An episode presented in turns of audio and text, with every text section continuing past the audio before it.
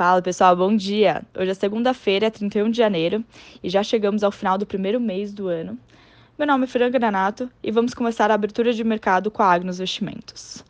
Bolsas estão em território positivo na segunda-feira. Agora pela manhã, os índices futuros dos Estados Unidos operam em leve alta. O mês foi de muita volatilidade, principalmente com a alta dos juros americanos se aproximando, inflação que não para de subir e problemas ligados à cadeia de suprimentos. Todo esse cenário traz um pessimismo ainda maior para ativos de risco e fez os índices derreterem. Nasdaq e S&P devem registrar agora o seu pior mês desde março de 2020. Nasdaq acumula queda de 12% e S&P de 7%.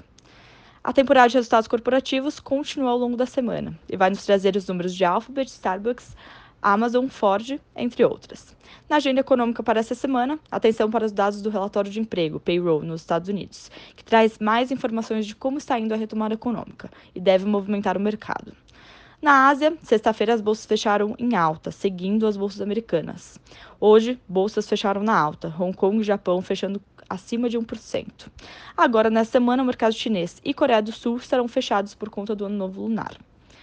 Na Europa, o estoque 600 avança 1%, com papéis de tecnologia avançando, enquanto viagem e lazer caem. Destaque para essa semana fica para as decisões de política monetária do Banco Central da Inglaterra e do Banco Central Europeu, que vão acontecer agora nessa quinta-feira. Depois do PIB do quarto, do quarto trimestre de 2021, que veio levemente abaixo das expectativas na zona do euro. Os holofotes ainda estão também na tensão entre Ucrânia e Rússia. O Conselho da ONU se reúne hoje para discutir a situação. Do lado das commodities, o petróleo avança com influência principal da crise na fronteira da Ucrânia e perspectiva de redução de estoques da OPEP. Os preços do minério de ferro avançaram na última semana com a perspectiva de retomada do mercado de construção na China e com os cortes de juros por lá.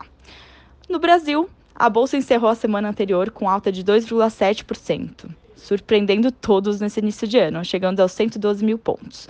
Por aqui, a atenção ficou para a prévia do IPCA e, no lado político, o congelamento do ICMS sobre combustíveis foi prorrogado por mais 60 dias, contando a partir agora de 1 de fevereiro.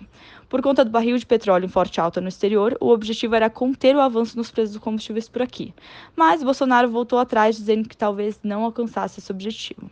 Essa semana, teremos a primeira reunião do Copom do ano, nos trazendo mais uma alta nos juros, de 1,5 pontos percentuais, levando a Selic a 10,75%. Na agenda por aqui, Boletim Focus, como toda segunda, e dados de criação de empregos formais, CAGED, agora às 9h30.